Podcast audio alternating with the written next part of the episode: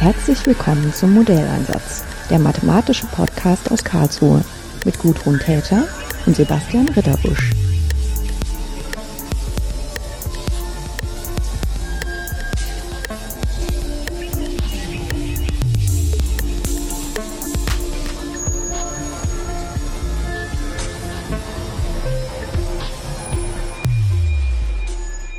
Schönen guten Tag, Sebastian Lerch. Hallo. Ähm, ist heute ein kleiner Vorteil für mich, dass ich gar nicht viel über den Podcast zu erklären brauchte, weil wir schon mal ein Gespräch geführt haben. Und äh, wir können uns gleich ähm, ins Thema reinschmeißen. Der Plan ist, dass wir darüber sprechen möchten, über eine, eine Vorlesungsangebot, was wir äh, geschaffen haben äh, im Rahmen von dem äh, KIT-Zentrum, was wir MATSI nennen. Das ist Mathematics in Sciences Economics and Engineering. Engineering, ja. Unsere Ingenieure nicht vergessen. Wir haben uns so dran gewöhnt, immer das nur noch Matzi zu nennen und zu wissen, was wir meinen, dass ich jetzt auch schon manchmal nicht mehr richtig weiß, was das eigentlich heißt. Äh, und die Idee ist äh, da sozusagen so zweigeteilt. Das eine ist, dass wir mehr in den Fokus nehmen wollen, dass wir sowieso innerhalb von diesen technischen Universitäten und innerhalb vom KIT also auch ähm, sehr stark eine Mathematisierung aller dieser Zweige haben und es ähm, eine enge Zusammenarbeit gibt.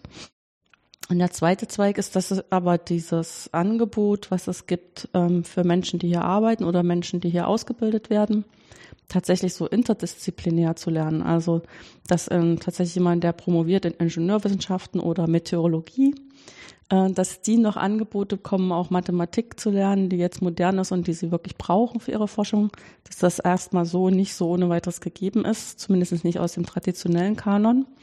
Und da ähm, doktern wir jetzt schon seit so ein paar Jahren immer wieder dran rum, aber innerhalb von dem Zentrum können wir das jetzt mal alles ein bisschen zusammenführen, ein bisschen klarer auch kommunizieren und diese Angebote unterbreiten. Und eins der Angebote war jetzt über äh, Maschinenlernen und äh, neuronale Netzwerke. Und das haben Sie gemacht. Deswegen genau, sprechen ja. wir jetzt darüber. Ähm, vielleicht ist es ganz gut. Ich denke, irgendwie haben alle schon mal was davon gehört und Leute, die jetzt nicht abgeschaltet haben, die haben wahrscheinlich auch Interesse dran, darüber was zu lernen. Aber ich habe das Gefühl, dass zum Beispiel das, was künstliche Intelligenz ist und Maschinenlernen und überhaupt auch so neuronale Netzwerke, dass diese Worte auch so ein bisschen also zum Teil synonym oder nicht klar voneinander abgetrennt benutzt werden. In welcher Form haben Sie denn für die Vorlesung diese Themenfelder einerseits voneinander abgegrenzt oder andererseits auch sozusagen die Brücke geschlagen? Ja, ähm, das ist gar nicht so einfach, das wirklich abzugrenzen. Und wenn Sie fünf verschiedene Menschen fragen, bekommen Sie da auch wahrscheinlich fünf verschiedene Antworten, ja. was jetzt genau künstliche Intelligenz oder maschinelles Lernen sind. Ähm, ich habe versucht, das relativ kurz zu halten in dem Kurs, diese Begriffserklärung, weil ich glaube, dass diese Diskussionen, was jetzt zu welchem Bereich da gehört, nicht wirklich weit führen, wenn es darum geht, die Inhalte und Methoden zu lernen. Also für mich ähm, ist künstliche Intelligenz der umfassendste Begriff, der dann maschinelles Lernen als eine echte Teilmenge enthält, wenn man das mal mathematisch äh, versucht zu formulieren. Mhm. Und künstliche Intelligenz enthält insbesondere aus so einer historischen Perspektive auch Verfahren, die man so symbolische ähm, künstliche Intelligenz nennen würde oder Symbolic AI. Und das waren so die allerersten Versuche, die es gab, irgendwie künstliche Intelligenz zu erzeugen in einem Computer, in dem dann menschliche Experten gewisse Regel, gewisse Regeln als Programm festgelegt haben. Und dann ein Computer hat dann basierend auf diesen Regeln und Daten als Input irgendwelchen Output äh, generiert. Und der Schritt von der künstliche Intelligenz, von diesen Expertensystemen zu maschinellem Lernen, war die Idee, dass man vielleicht diese Regeln, die man jetzt dem Computer sonst einprogrammieren musste, ja auch den Computer lernen lassen könnte. Also man zeigt dem Computer einfach viele Datenbeispiele, zum Beispiel irgendwie Bilder mit dazugehörigen Labels. Und der Computer lernt dann von alleine, was jetzt diese Bilder irgendwie ausmacht. Also ich habe zum Beispiel äh, einen kleinen Sohn, der ist jetzt zwei Jahre alt und wenn man sich überlegt, wie Menschen eigentlich lernen, dann ist das sehr viel näher an dem Lernen wie Menschen. Also mein Sohn hat gelernt, was ein Auto ist, nicht weil ich ihm exakt erklärt habe, nach welchen Regeln ein Auto zusammengesetzt ist, sondern weil er vielleicht einfach genug Bilder und echte Autos gesehen hat und das dann erkennen konnte. Und das war so die Idee, die, glaube ich, auch zu dem maschinellen Lernen führte.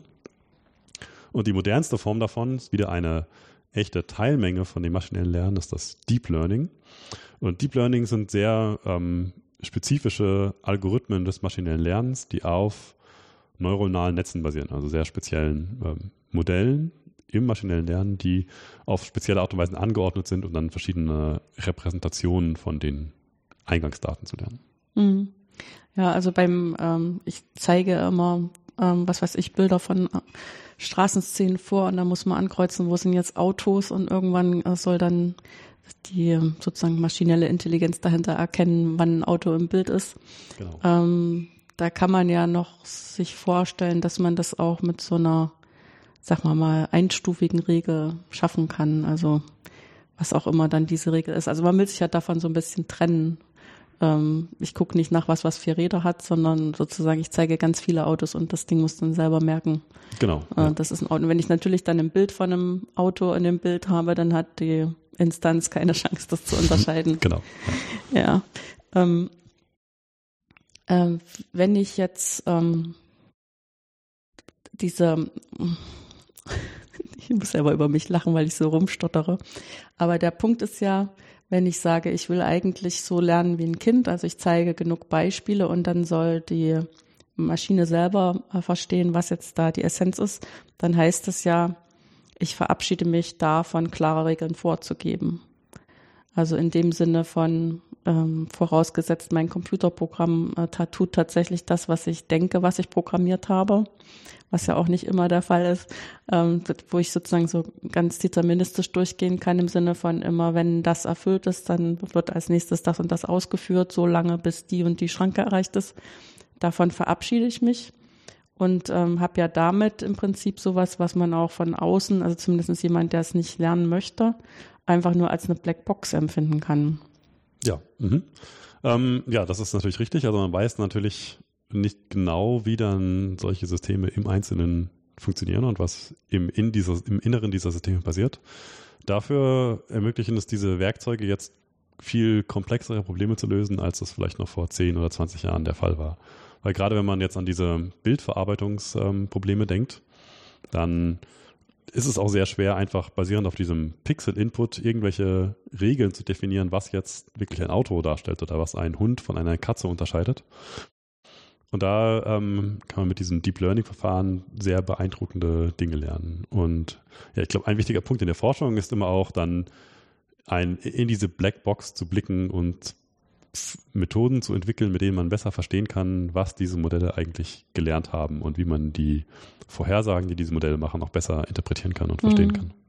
Weil das ist ja dann die nächste Frage, anhand welcher Qualitätsmerkmale will ich entscheiden, das System tut, was ich erwarte. Oder sag mal so, wie wenn wir jetzt bei dem Lernen bleiben, das System hat tatsächlich das gelernt, was ich auch erwartet habe.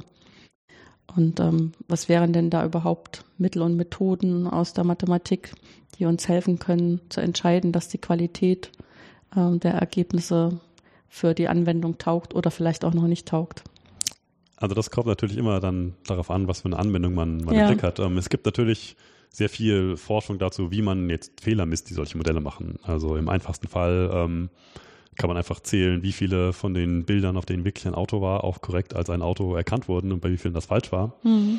Ähm, oder wenn man so an Vorhersageprobleme denkt, wenn man die Temperatur für morgen vorhersagen möchte, kann man natürlich messen, wie weit die Vorhersage von der wahren gemessenen Temperatur entfernt war. Aber für die Anwendung ergeben sich natürlich noch ganz neue Probleme. Wenn ich jetzt irgendwie ein Auto autonom fahren können soll, was lässt man da für eine Fehlermarge zu davon, dass ein Fußgänger auch wirklich als Fußgänger erkannt wird? Und das ist natürlich dann nicht nur technisch sehr viel schwieriger, sondern auch natürlich rechtlich und ethisch äh, ganz andere, ganz schwierige Fragestellungen. Hm. Ja, sprich, man müsste auch so ein bisschen bewerten, welche Fehler kann man mit einer bestimmten Toleranz hinnehmen. Also wo die Toleranz eben deutlich größer als null ist oder welche Fehler haben halt so eine fast Null-Toleranz. Ganz ne? genau, ja. ja. Also weil man würde vielleicht noch voraussetzen können, dass wenn sich ein Fahrzeug sehr langsam nähert, dass der Fußgänger dann auch noch flüchten könnte. Ja. Aber ja, sozusagen da an der Stelle es ist wahrscheinlich wirklich nicht so einfach zu entscheiden, was dann für die Praxis taugt und was nicht. Genau. Gibt es ja auch diese schönen Beispiele, dass man dann eigentlich ganz leicht zum Beispiel die Innenstädte übernehmen kann, also vom Autoverkehr räumen, indem sich dann immer nur Leute einfach auf die Straße setzen. Weil diese autonomen Autos, die haben keine andere Möglichkeiten als anzuhalten. Ne? Ja. Wenn dann noch ein menschlicher Fahrer drin ist, der würde vielleicht etwas ärgerlich reagieren, die Situation anders aufklären. Aber das autonome Auto hat seine Regel und an die muss es sich halten. Genau, ja. Ähm, wenn man jetzt, vielleicht fangen wir einfach mal mit einem Beispiel an. Sie hatten eben schon gesagt, in der Meteorologie geht es ja also zumindest das, was man im täglichen Leben merkt, ja häufig um Wettervorhersage. Mhm, genau. Und das wird unter anderem auch dadurch ermöglicht, dass man auch ein bisschen in die Vergangenheit guckt, das ist klar, weil man dann weiß, wie das Wetter geworden ist und was man vorhergesagt hat und was man vielleicht an den Modellen entsprechend anpassen kann. Was sind denn jetzt ähm, Aufgaben, die so ein, ähm, eine künstliche Intelligenz leichter zu lösen machen kann in der Meteorologie? Also wenn man sich, ähm, dazu muss man sich überlegen, wie meteorologische Vorhersagen hm. ähm, funktionieren. Ich komme vielleicht nochmal einen Schritt zurück, warum ich die Frage stelle. Ja. Die erste, weil ich meine, Sie hatten es als Beispiel genannt, deswegen ist mir das jetzt auch eingefallen, dass ich die danach fragen wollte. Aber das andere ist, ähm, diese typischen Anwendungsfälle, wo das überhaupt ähm, sinnvoll anwendbar ist, ja, wenn ich sehr viele Daten zur Verfügung habe. Ja. Und für mich ist also so irgendwie das, was wir an Wetterdaten sammeln. Das ist so mit das, wo ich das Gefühl habe, wow, das ist so viel. Also außer vielleicht auch noch Sachen, die irgendwie von Kranken kommen. Aber mhm. das ist zum Teil so viel Daten, weil es auch irgendwelche Bilder sind, die in sich schon so groß sind. Aber es ist eigentlich nur eine Information als Mensch, die ich drauf gucke. Aber beim, beim Wetter habe ich so das Gefühl, da haben wir wirklich so unfassbar viele Daten, dass sich das ja eigentlich dafür eignen müsste, diese Daten so einer Maschine vorzuwerfen. Genau, und äh, es wird deswegen auch sehr vielfältig äh, benutzt in der Meteorologie mhm. für die Wettervorhersage. Und wir haben das auch in dem Kurs als eines der Beispiele in den Übungen ähm, benutzt. Also dann gab es einen Datensatz mit Temperaturvorhersagen mhm. und Wettervorhersagen werden so erzeugt, man hat physikalische Modelle der Atmosphäre, die mittels physikalischen Gleichungen irgendwie das, was man weiß darüber, wie sich die Physik der Atmosphäre verhält, ähm, beschreibt. Und dann werden dann die zukünftigen Bewegungen oder zukünftigen Entwicklungen von Temperatur, Luftdrücken, Windgeschwindigkeiten und so weiter modelliert. Und diese Modelle machen aber ähm, Fehler, also die werden numerisch gelöst auf dreidimensionalen Gittern und man beobachtet dann die Temperatur an zum Beispiel Wetterstationen, an denen das dann der Deutsche Wetterdienst aufzeichnet. Und dann kann man vergleichen, wie gut die Vorhersagen waren im Vergleich zu den Beobachtungen und dann sieht man, dass die oft systematische Fehler aufweisen. Und dann kann man an der Stelle ansetzen und statistische Methoden oder Methoden des, Methoden des maschinellen Lernens benutzen, um diese Fehler zu korrigieren. Um also basierend auf den, den Eingangsdaten, also diesen Vorhersagen der physikalischen Modelle, dann die Temperatur oder die Windgeschwindigkeit oder die Niederschlagsmenge, die sich wirklich realisieren, dann damit vorherzusagen. Und dazu hat man natürlich dann im Idealfall jahrzehntelange Aufzeichnungen von Temperaturen, mit denen man das dann immer besser ähm, machen kann. Ja, also immer unter der äh, Maßgabe, dass so dieselben Mechanismen, die für das Wetter in der Vergangenheit gesorgt haben, auch das Wetter in der Zukunft machen. Genau. Ja. Und das ist, glaube ich, eine relativ ähm, sichere Grundlage. Genau, es wird natürlich weniger sicher, wenn dann so Klimawandel noch ja. äh, als Aspekt dazukommt. Das ist jetzt bei der Wettervorhersage weniger ein Problem, weil diese Wettermodelle natürlich immer mit den, mit den neuesten Eingangsbedingungen ja. ähm, neu gestartet werden. Hm. Ja, nee, ich hatte, mein Hintergrund war jetzt, dass ich vorhin eine Studentin da hatte, ähm, die was zu Finanzmodellen machen möchte.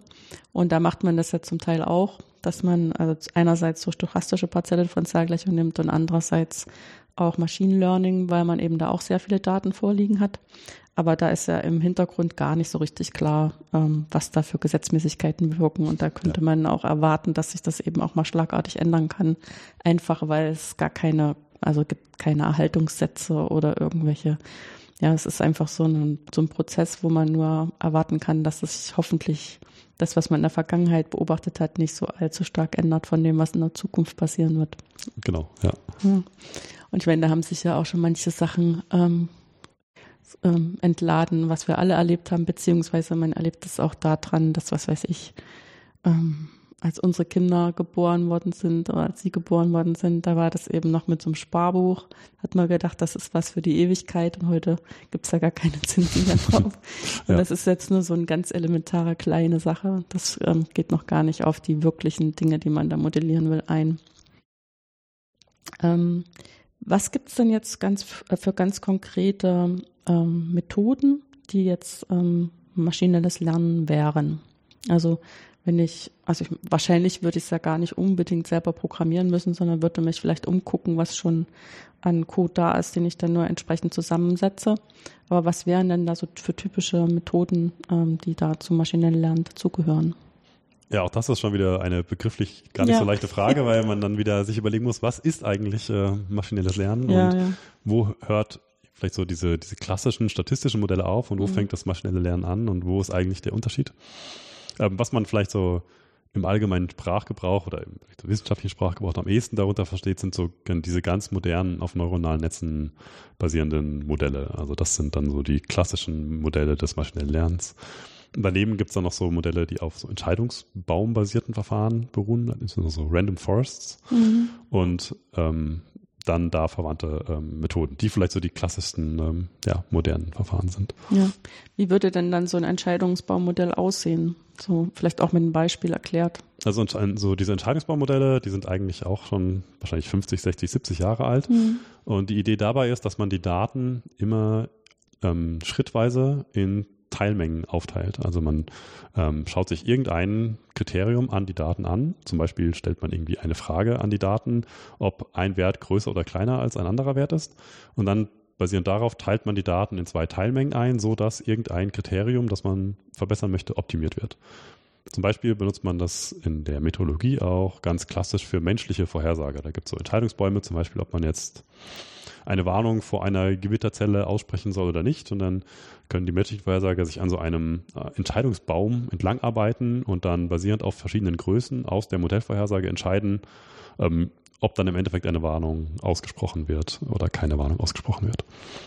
Und in diesen Entscheidungsbaumverfahren im maschinellen Lernen, dann werden diese ganzen Kriterien, die vorher vielleicht irgendwie ein menschlicher Metrologe irgendwann mal basierend auf Expertenwissen festgelegt hat, all das wird dann automatisch gelernt durch einen Algorithmus, der sich die Daten ähm, anschaut. Hm. Das heißt, da wird auch gleichzeitig das Expertenwissen abgedatet. Im Idealfall wird dadurch dann auch das Expertenwissen abgedatet, aber erstmal könnte man so ein Modell auch komplett ohne irgendein Expertenwissen ähm, bauen und testen und auswerten und benutzen. Aber das gerade in der Wissenschaft sollte natürlich das Ziel im Endeffekt immer sein, ähm, diese Modelle dann zu benutzen, um auch mehr über die wissenschaftliche Frage, die man eigentlich beantworten will, mhm. ja, zu lernen. Ja. Äh, wenn man jetzt über neuronale Netzwerke spricht, äh, dann haben die ja immer so, ähm, auf Deutsch wären das Lagen. Man sagt das ja dann immer Englisch Layer. Mhm. Also sprich, wenn eine, eine Stelle von dem Netzwerk, da gibt man seine Daten ein, eine Stelle möchte man gerne ernten, das ist der Output. Und dazwischen passiert eben was. Ähm, was sind denn so mathematische Prozesse, die man noch beschreiben kann, äh, die in diesen Zwischenlagen passieren? Also mathematisch ist eigentlich relativ einfach, was wirklich in diesen Zwischenlagen passiert. Also jede dieser Schichten basiert auf einer Menge an sogenannten Neuronen, wie sie dann individuell heißen. Und in jedem Neuron wird immer der, der Input einfach gesammelt von der vorherigen Schicht. Die werden also einfach alle aufaddiert oder genauer gesagt, die werden gewichtet ähm, aufaddiert. Und dann wird in jedem einzelnen dieser Neuronen wird dann eine sogenannte Aktivierungsfunktion angewendet. Das sind meistens irgendwie nichtlineare Funktionen. Und das wird dann weitergegeben als Output an die nächste Schicht. Also was eigentlich in jeder einzelnen Schicht, in jedem Neuron passiert, ist relativ einfach. Aber was insgesamt passiert mit dem ähm, gesamten neuronalen Netz, mit diesen vielen Schichten, ist sehr viel schwerer, auch äh, mathematisch, formal, theoretisch zu fassen. Und es gibt da ähm, sehr große Bestrebungen, da auch Theorie dafür zu finden und äh, Dinge zu beweisen, um das besser zu verstehen. Aber das ist alles dann immer sehr speziell für verschiedene Architekturen ähm, eingeschränkt. Also wirklich mathematisch zu verstehen, was man eigentlich macht, ist, glaube ich, im Allgemeinen dann sehr schwierig. Mhm. Ja, ich denke, ähm, so eine Anwendung, die einem dann immer wieder mal auch so, wenn man ja nicht unbedingt selbst Wissenschaftler ist, begegnet ist, wenn man so Fotos macht und dann ähm, zum Beispiel so neuronalen Netzen vorwirft, die dann aus den Fotos irgendwas machen. Also ich meine sozusagen der elementare Anwendungsfall, wo es einem vielleicht gar nicht so klar ist, ist, dass, dass man es verbessert. Mhm. Ähm, also ohne selber Fotograf zu sein und zu wissen, was weiß ich, man will da rot rausrechnen oder der Kontrast ist nicht so gut, sondern einfach nur, hm, das sieht so ein bisschen matschig aus. Ich drücke auf Verbessern und das Ergebnis hinterher ist irgendwie meistens besser. Äh, es sei denn, man ist irgendwie so schräg reingegangen, dass dann das Schräge noch betont wird. Ähm, aber man kann eben auch hergehen und sagen, ich möchte gerne, dass man die Quintessenz dieses Bildes nimmt und das in einer Art und Weise von ähm, irgendeinem Van Gogh-Bild äh, neu mhm. interpretiert und so. Und ich finde, an der Stelle äh, kriegt man so einen unmittelbaren, intuitiven Zugang dazu, dass tatsächlich diese zwei Welten miteinander verschmolzen werden und da was draus wird, wo man jetzt nicht beschreiben könnte, ja. äh, was, was da, also worin diese, also man hat sozusagen intuitiv das Gefühl, das ist verbunden, sogar sehr eng verbunden, aber man könnte nicht sagen, wie. Ja, auf jeden Fall. Ja. Genau. Und ähm, ich meine, da kann man sagen, das ist eine Spielerei, aber auch an solchen Spielereien äh, lernt man ja Sachen. Also nicht umsonst ist ja gerade in dem Alter, auf das wir uns vorhin schon bezogen haben, Spielen und Lernen so eng miteinander verknüpft. Ähm, ist für mich auch immer so ein bisschen, ich hatte, diese Diskussion kürzlich mit jemandem, ob ähm, was eigentlich äh, maschinelles Lernen und künstliche Intelligenz für mich ist. Und ich habe tatsächlich immer mehr dieses Bild vor Augen, dass ich das so in Knoten sammle und gewichtet addiere und dann eine Entscheidung treffe und weitergebe. Und damit ist es für mich irgendwie auch wie so elementar irgendwie, aber auch sehr mathematisch. Mhm. Und andere, sie sagen, ja, das ist doch aber eine statistische Methode. So, und damit ist das schon erledigt, so nach dem Motto, ähm, entweder man versteht Statistik, dann versteht man auch, was neuronale Netze machen, oder man interessiert sich nicht für sich dafür und dann kann man auch neuronale Netze nicht verstehen. Und ich finde halt, ähm, sollte man vielleicht trotzdem nochmal daneben setzen, dass man, wenn man eben solche, solche elementaren Entscheidungen einfach so als so eine Art gewichtete Summe darstellt, dann hat, kann man wenigstens sich noch an einer Sache so ein bisschen festhalten, auch wenn man am Ende schwer ähm, fassen kann, wie das hintereinander ausführen mhm. und dann auch noch das Zusammenwirken mit dieser Aktivierungsfunktion dann wirklich die Ergebnisse am Ende beeinflusst. Genau, ja. Ja, diese Frage, was ist Statistik, was ist maschinelles Lernen, habe ich auch schon angesprochen. Das, ja, finde ich auch immer eine sehr schwierige Frage zu beantworten. Also mein Hintergrund ist in der Statistik. Und ich glaube, der Hauptunterschied ist die Art und Weise, wie man Probleme angeht. Also in der Statistik ist es sehr viel, kommt sehr viel mehr aus der Mathematik, ist sehr viel mehr ähm, auf theoretische Resultate fokussiert und dementsprechend auch vielleicht auf ein bisschen simplere Modelle, die man dann wirklich auch versteht und mathematisch ähm, mhm. beweisen kann, was die für Eigenschaften haben. Während maschinelles Lernen sehr viel mehr ähm, ja so eine fast schon ingenieurswissenschaftliche Vorgehensweise ist, dass man auch äh, neue Methoden nicht mehr unbedingt durch theoretische Argumente ähm, präsentiert, sondern durch die Ergebnisse, die sie erzielen kann. Und ähm, ja, vielleicht insgesamt dann sehr viel weniger mathematische Theorie enthält und, und vielleicht auch man sehr viel weniger dann genau versteht, was eigentlich passiert in den Modellen, aber sehr viel mehr die Ergebnisse in dann Vorhersagewettbewerben dann für sich sprechen lässt. Vorhersagewettbewerb ist ein schönes, schöner Frame dafür, ja. Ja, ich meine, im Prinzip ist dann so der Beweis, das funktioniert, ne? Und damit genau. äh, kann ich es benutzen. Ich habe da auch immer so ein bisschen das Gefühl, also ich sage das Gefühl, obwohl das ja eigentlich wissenschaftliche Einschätzung sein muss, aber tatsächlich gibt es ja einfach so viele Gebiete, wo wir eine riesengroße Wissenslücke haben. Also wir wissen gar nicht, ähm, welche Kräfte irgendwas machen. Und das heißt, was sollen wir dann da für Gesetze zugrunde legen? Und was man dann häufig macht, ist irgendwie erstmal so einen linearen Ansatz von irgendwas, was sich irgendwie als Expertenwissen herausgestellt hat, ja. Ähm, aber das unsere Welt ist nicht linear, das ist also total Kinder, Kinderniveau, ne? Und der nächste Ansatz ist irgendwie, ich, ich spüre den Änderungen nach. Also man könnte das gradientenbasiert nennen, wenn man das ganz kompliziert ausdrücken will. Oder einfach so eine gewöhnliche Differentialgleichung, wo ich mir eben angucke, wie ändert sich irgendeine Größe in der Zeit in Abhängigkeit davon, wie die Größe vorher war. Ähm, aber dann hört es auch schon bald auf. Und wenn ich dann auf einmal ganz, ganz viele Daten vorliegen habe, warum soll ich dann nicht hergehen und sagen, vielleicht kann ich auch aus diesen Daten was lernen, auch wenn ich gar nicht weiß oder eben nicht analog zu dem, was ich eben beschrieben habe, zu den klassischen Methoden, sag mal mal, sagen kann, ähm, was da jetzt eingegangen ist. Und da finde ich, da ist es auch völlig okay für mich, auch wenn ich nicht einen wissenschaftlichen Beweis führen kann, sondern wenn ich das einfach erstmal mache, weil ich habe, also wenn ich es schlecht ausdrücken will, ich habe nichts Besseres. Mhm, ja. Also nichts Besseres zur Verfügung und dann kann ich das machen. Ich muss natürlich, und das trifft da aber letztendlich auf alles zu, immer ein bisschen ähm, die innere Kritik anschalten. Ne? Und ähm, das machen wir ja bei anderen Sachen auch, da sagt man es vielleicht nur nicht so deutlich dazu. weil wir immer wissen, dass wir Fehler machen. Erstens beim Nachdenken, zweitens beim Rechner implementieren und drittens beim Rechnen selber. Und da muss man einfach gucken, wie man die Ergebnisse interpretiert. Genau, ja. Ja. Ähm, jetzt habe ich schon gesagt, eigentlich wird Maschinenlernen tatsächlich schon benutzt. Ähm, mir fällt halt als zuvorderst halt Bildverarbeitung ein. Sie hatten auch schon von meteorologischen Sachen gesprochen. Was sind denn eigentlich so typische Anwendungen? Also damit haben Sie sich ja wahrscheinlich für die Vorlesung auch ein bisschen auseinandergesetzt über die Meteorologie hinaus, wo das heute schon recht erfolgreich eingesetzt wird oder wo es eingesetzt wird, weil man nichts anderes kann. Ich glaube, das Erfolgreichste, wo jetzt gerade diese modernen Methoden benutzt werden, sind einfach Probleme der, der Bildverarbeitung. Mhm. Also, wie Sie schon angesprochen also haben. Also mit meinen Bildern, das ist dann schon in dem Kontext. Das ist, okay. glaube ich, schon ja. auch wirklich das, was ähm, ja so am meisten auch in der kommerziellen Welt ähm, genutzt wird. Es gibt ganz viele spannende Anwendungen, die vielleicht dann mehr so noch ein bisschen auf einer Forschungsperspektive sind. Aber so in der Warenwelt gibt es zum Beispiel jetzt auch ganz, äh, ganz gut funktionierende Übersetzungsprogramme. Also da gibt's äh, von verschiedenen Anbietern, kann man jetzt irgendwie einen Text auf Spanisch äh, da reinkopieren und bekommt dann eine deutsche Variante oder eine englische Variante ausgespuckt. Und wenn die Sprachen vielleicht gebräuchlich genug sind, dann funktioniert das auch ganz gut. Gerade äh, letzte Woche hatte mir auch ein Student geschrieben, der einen Erasmus-Kurs in Spanien machen will und ich sollte beurteilen, ob der ungefähr äquivalent ist zu dem Kurs, den er hier machen könnte. Und die Kursbeschreibung gab es nur auf Spanisch. Ich spreche jetzt kein Spanisch, habe das dann einfach in so ein Programm reinkopiert und es auf Deutsch anzeigen lassen und das machte auch ähm, größtenteils Sinn, was die deutschen Wörter dann selbst, obwohl das Fachbegriffe waren, machte das alles Sinn eigentlich, ähm, was da angezeigt wurde als Fachbegriffe. Mhm.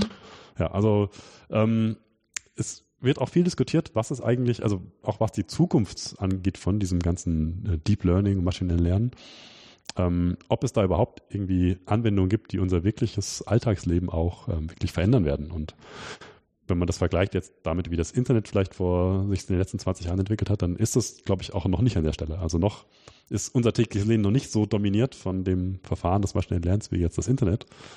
Aber das äh, ja, bleibt wahrscheinlich abzuwarten, wie sich das entwickelt in den nächsten Ja, ich muss da gleich ein bisschen lachen, weil es ja schon noch zu meinen Lebzeiten Leute gab, die gesagt haben, einen PC wird niemals jemand brauchen. und heute tragen fast alle solche Computer als Handys mit sich rum. Mhm, äh, ob genau, einem das ja. dann immer so bewusst ist oder nicht, spielt ja dann eigentlich keine Rolle mehr, sondern wir haben jetzt alle so einen persönlichen Computer in Handgröße und wer weiß, wo das noch hingeht. Und das hat sich so in den letzten 20, 25 Jahren sowas entwickelt. Wer weiß, wo uns dann diese Reise mit der künstlichen Intelligenz hinführt meine, was ich so ein bisschen, ähm, sagen wir mal so, ähm, es sind zwei Sachen, die mir da immer so einfallen. Das erste ist, äh, dass einem dann auch nochmal ein bisschen auffällt, äh, was das eigentlich für eine große Leistung ist, die man so als junger Mensch äh, leistet, wenn man sprechen lernt, zum Beispiel, mhm. aber auch eben seinen Platz in der Welt findet. Anhand von, äh, dass man, klar gibt man in bestimmten, in bestimmter Weise auch Regeln als Umfeld und gerade als Eltern und Erzieher. Aber vieles erschließen die sich ja einfach selbst. Mhm. Genauso wie wir es jetzt auch von dem maschinellen Lernen erwarten wollen. Aber ähm, diese, diese Anwendung, dass man eigentlich äh, das System nur noch fragt, was ist eigentlich typisch und was ist untypisch.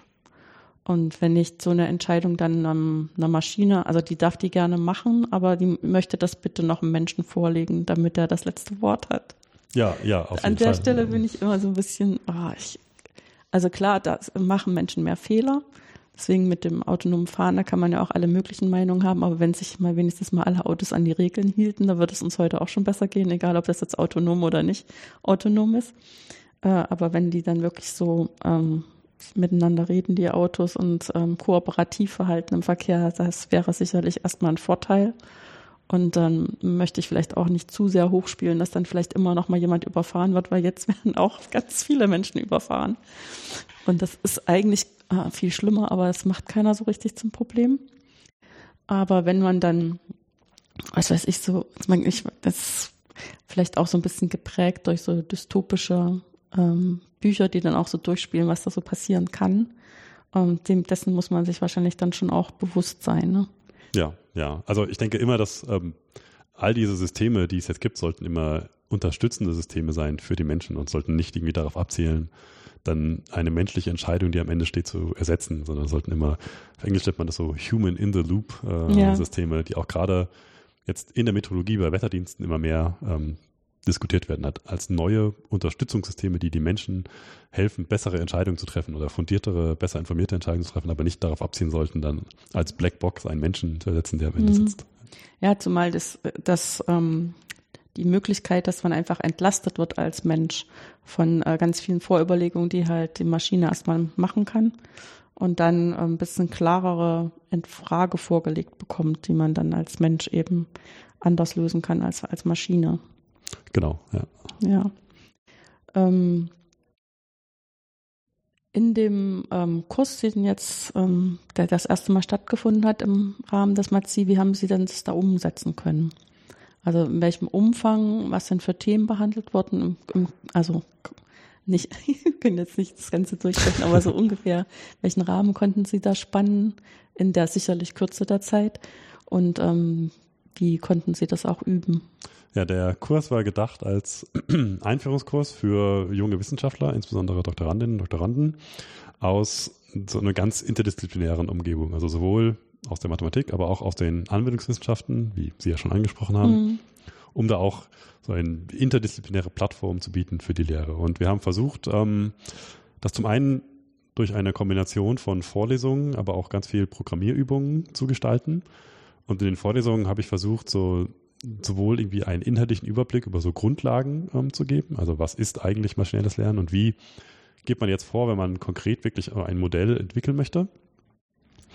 Das waren dann so konkrete methodische Aspekte, die auch im, im Endeffekt eigentlich alle die gleichen sind für diese ganzen Modelle. Also wie gehe ich mit meinen ähm, Trainingsdaten um? Wie kann ich feststellen, ob das Modell sich so verhält, wie ich erwarte, dass es sich verhalten würde? Wie bewerte ich das Modell? Wie gut sind die Vorhersagen, die das Modell liefert? Und dann haben wir in den späteren Teilen dann einzelne moderne, ähm, populäre Modelle eigentlich genauer angeschaut. So ein bisschen von dem Aufbau zu, wie kann man diese Modelle jetzt an Daten anpassen und an welchen Stellschrauben kann man drehen bei diesen Modellen, um sie besser zu machen oder vielleicht auch besser zu verstehen. Und das haben wir alles kombiniert mit praktischen Übungen. Also es gab immer so ungefähr die Hälfte der Zeit haben wir eine Vorlesung, das Vorlesungsteil gehabt und dann die andere Hälfte der Zeit war dann eine Übung. Und da haben ähm, die Teilnehmer haben dann praktische Programmierübungen umsetzen können. Da gab es so ein bisschen dann ähm, Vorgabe an Beispielcode, wie man das machen kann und Datensätze, die wir zur Verfügung gestellt haben und dann konnten die Teilnehmer selbst das verbessern, andere Modelle implementieren. Wir haben auch dann so einen kursinternen Vorhersagewettbewerb äh, gemacht. Wir hatten da einen Datensatz, da gibt es so Plattformen, da kann man diese Daten hochladen und dann können alle Teilnehmer gegeneinander antreten und versuchen, das beste Modell äh, zu finden für die Daten. Und das wird dann ganz, das Ganze wird dann online live äh, bewertet und es gibt so eine Tabelle, wer gerade, wessen Modell gerade ganz weit oben ist. Und ähm, ja, das wirkte, glaube ich, dann sehr motivierend auch. Manche Teilnehmer haben auch nach Kursende noch weitergemacht zu Hause, um dann noch äh, bessere Plätze in der Tabelle zu bekommen. Ja. Das ist immer ein gutes Zeichen, ne? ja. Wenn jetzt so Feuer gefangen haben, dass sie dann äh, noch viel mehr machen als eigentlich, sag mal mal, für die ECTS, also für die Punkte, die genau. man dann vielleicht nach Hause mitnehmen kann oder für die Zeit, die man ursprünglich dafür geplant hat, ist auch ein kostbares Gut. Ähm, eine Sache, die man ja, also wenn man maschinell lernen lässt oder überhaupt ähm, versucht, Daten zu fitten, da geht es ja eigentlich schon los, ist ja, ähm, wie grob will ich jetzt eigentlich vereinfachen? Also wenn man jetzt mal davon ausgeht, ich habe eine, einen zeitlichen Verlauf, irgendwelche Messpunkte, ähm, dann liegen die ja immer so ein bisschen gestreut. Jeder, der schon mal sowas gesehen hat, da hat jetzt so ein inneres Bild davon. Und äh, traditionell würde man eben versuchen, da eine Linie durchzulegen, weil man sagt, ähm, das ist irgendwie, ähm, folgt das so einem also über die Zeit steigt das oder fällt das oder bleibt ungefähr gleich und was es davon abweicht, sind vor allen Dingen Rechen- und Messungenauigkeiten. Und das ist das, was man lineare Regression nennt und was man dann auch mathematisch sehr schön beschreiben kann, wie man das am besten hinkriegt. Und da gibt es auch gar nicht eine, sondern mehrere Möglichkeiten, wie man das fitten kann. Ähm, wenn jetzt die Punkte gar nicht so genau in der Linie folgen, sondern ähm, sehr stark gestreut sind, dann könnte man ja sich auch die, die Vorstellung zu eigen machen, dass das vielleicht nicht eine Linie ist, sondern irgendwie eine Kurve. Würde man wahrscheinlich erstmal mit Polynomen anfangen oder mhm. es verläuft vielleicht exponentiell, mhm. aber beim Exponentiellen wird das man wahrscheinlich einfach logarithmisch darstellen und dann doch wieder eine Linie durchlegen können. Ähm, und dann, wenn man das so ein bisschen immer weiter treibt, dann könnte man sich ja auch vorstellen, man hat da eine Kurve, die einfach alle Punkte miteinander verbindet. Das wäre so mhm. das sozusagen das Extremum, dann hat man überhaupt keine Regression mehr. Und wo ist jetzt die Stelle, wo man sagt, ähm, ich habe das jetzt gut approximiert? Ja. Was, was für Antworten haben Sie denn da im Kurs dazu gegeben? Ja, das ist ähm, eine der wichtigsten Fragen des, ähm, des maschinellen Lernens, glaube ich, oder wenn es darum geht, solche Methoden dann auch wirklich zu implementieren und umzusetzen ist. Das nennt man dann Overfitting, also mir fällt auch jetzt auch kein gutes deutsches Wort dafür mhm. ein. Also man möchte ein Gleichgewicht finden zwischen einem Modell, das zwar zum einen in der Lage ist, die Zusammenhänge in den Daten gut genug zu erkennen, um zu erkennen, dass es vielleicht nicht ein linearer Zusammenhang ist, mhm. sondern ein komplizierterer Zusammenhang. Zum anderen möchte man aber auch vermeiden, dass das Modell ähm, alles lernt, was man aus den Trainingsdaten lernen kann und dann die Trainingsdaten perfekt repräsentieren kann, aber vielleicht auf einen neuen Datensatz dann ganz schlecht abschneidet, weil natürlich dann die Messfehler ganz anders äh, aussehen zum Beispiel. Ja, weil das hat die Messfehler mitgelernt. Weil, genau, dann würde, würde ja. das, das, Modell die Messfehler mitlernen. Ja, das ja. nennt man auch Regularisierung ähm, von solchen Modellen. Und da gibt es eine ganz allgemeine Technik, die man benutzen kann, ist, dass man nicht alle Daten benutzt, die man zum Training zur Verfügung hat, sondern man nimmt einen kleinen Datensatz weg, nimmt dann den Validation-Datensatz, also den Evaluierungsdatensatz und testet dann verschiedene Modelle auf diesem Evaluierungsdatensatz. Und dann sieht man, wenn man dann zu komplizierte Modelle schätzt, dann werden die zwar auf den Trainingsdaten immer besser, aber auf diesem unabhängigen Evaluierungsdatensatz werden die dann irgendwann immer schlechter. Und dann merkt man, man hat vielleicht zu viel der Struktur in den Trainingsdaten gelernt und ist zu schlecht darin, diese neuen, unbenutzten Daten vorherzusagen. Und dann gibt es dann für diese verschiedenen Methoden ganz eigene, sehr verschiedene Verfahren, wie man das kontrollieren kann. Ob ein Modell jetzt eher zu Overfitting neigen würde oder ob ähm, ja, das Modell vielleicht zu simpel ist und noch nicht alles gelernt hat, was man aus den Trainingsdaten noch lernen könnte. Ja, weil das ist, also ganz unabhängig vom Maschinenlernen ist das ja immer so eine Frage, äh, wenn man ein Modell baut, ähm, ist es okay, dass ich das linear mache oder übersehe ich da vielleicht eine von den zentralen Dingen, äh, die dann auch ähm, wichtig sind in der Vorhersage, dass es eben nicht linear ist. Genau. Ja. Und sozusagen das ähm, elementare Beispiel, wo man dann sieht, dass das eben wichtig sein kann, ist, wenn man einfach nur so eine Verdopplung von Sachen hat, was weiß ich, ich fahre jeden Tag mit dem Fahrrad an einem Teich vorbei, wo irgendwie Algen wachsen, dauert das ganz schön lange, ehe ich überhaupt zur Kenntnis nehme, dass eine ganz winzige Ecke irgendwie da ein Algenproblem hat. Wahrscheinlich nur, wenn das gerade an der Seite ist, wo ich immer vorbeikomme. Und dann sehe ich, dass das so ein bisschen wächst, aber nehme das immer noch nicht so ernst, bis der Teich halb voll ist. Dann denke ich, huch, hat sich ja doch ganz schön was getan. Am nächsten Tag ist der ganze Teich voll. Genau. Und dann ähm, ist das ganze System schon gekippt, ähm, bevor ich überhaupt richtig gemerkt habe, dass sich da vielleicht ein Problem entwickeln könnte. Und ich meine, verdoppeln klingt jetzt erstmal gar nicht so dramatisch, ne? Also ja. wenn man so vom Alltag ausgehen würde, würde man sagen, es ist noch gar keine schlimme Dynamik. Aber es reicht eben schon. Richtig, ja. Ähm, was sind denn jetzt die Pläne, wie das mit diesem Kurs weitergehen wird? Wann wird denn der wieder angeboten? Wird es eine, eine Art ähm, Rhythmus geben? Also der Kurs ist entstanden, ähm, da ist, glaube ich, in dem neuen Zentrum des KIT, es gab so eine Abfrage unter den Doktoranden, mhm. ähm, waren, was für Themen es Interesse gäbe für solche Kurse und da wurde das Thema mit ja, sehr stark, äh, sehr stark repräsentiert ja. natürlich. Ja. Und ähm, wir hatten auch zwischen 50 und 60 Interessenten für den Kurs. Das heißt, wir haben den Kurs jetzt auf zwei äh, Mal aufgeteilt. Das letzte Woche hat jetzt der erste Kurs äh, stattgefunden. Und es wird jetzt im nächsten Semester nochmal einen zweiten Kurs geben. Und wie das dann auf längere Sicht weitergeht, ähm, ich, die Interessenten die erste Generation von Interessenten ist dann ja erstmal bedient mhm. soweit. Äh, wie ja. das weitergeht, ist, glaube ich, noch nicht ganz klar, wird sich dann zeigen in der Zukunft. Ja, ist ja vielleicht auch die Frage, wer das dann machen kann. Ne? Klar, ja. ja. Ja, aber ich meine, das ist ja schon mal toll, wenn es erstmal diese ganzen, also erstmal die Erfahrung damit und das Unterrichtsmaterial, dann kann man auch, ähm, als zum einen als jemand, der sich für den Kurs interessiert, ist dann klarer, worum es geht. Und ähm, zweitens ist es so, dass man jemanden, der das vielleicht ähm, übernimmt, auch schon mal was an die Hand geben kann, was dann, also im Sinne von der Trainingseinheit, wer das auf die nächste Stufe heben kann, äh, in, nach dem, was dann eben vielleicht sich in der Zwischenzeit auch entwickelt hat.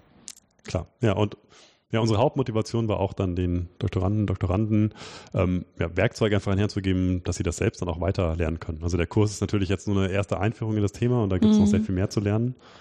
Aber es war so, ja, ein erster Versuch, ähm, gewisse Modelle und Grundlagen ähm, zu erklären. Und jetzt im Idealfall führt es dann wirklich zu auch Anwendungen in der, in der Forschung der, der Wissenschaftler. Ja, ja, wenn man so ganz, ähm, also so mal so eine ganz Draufsicht ähm, sich annehmen möchte, ist das ja letztendlich auch so ein Thema, was wahrscheinlich auch zu einem Lehrthema innerhalb der Mathematik oder am KIT an irgendeiner Stelle, der was mit Mathe macht, ähm, werden könnte. Das heißt, im Prinzip haben sie mit dem Kurs was gefüllt, was vielleicht später von jemandem gefüllt wird, der auch eben dann normaler Professor ist mit seiner Lehre und Forschung auf diesem Gebiet. Ähm, und das, daran werden wir wahrscheinlich äh, über kurz oder lang gar nicht vorbeikommen, weil das, das gibt's jetzt und das kann ja. nicht mehr lange so als, als Anhängsel von irgendwas leben, sondern das braucht seine eigene Zeit und seine eigenen Plätze, um das zu machen. Ja, also das Interesse ist, glaube ich, zumindest sehr groß, auch von mhm. der Studentenseite, da was äh, drüber zu lernen. Das außerdem, ja. ich hatte das jetzt mehr so wissenschaftspolitisch aufgezogen, aber das ist eigentlich das viel bessere Argument. Also die Leute wollen das lernen, also müssen wir es auch anbieten, ganz genau. Das ist sowieso viel besser. Vielen Dank, dass Sie sich die Zeit für das Gespräch genommen Gerne. haben.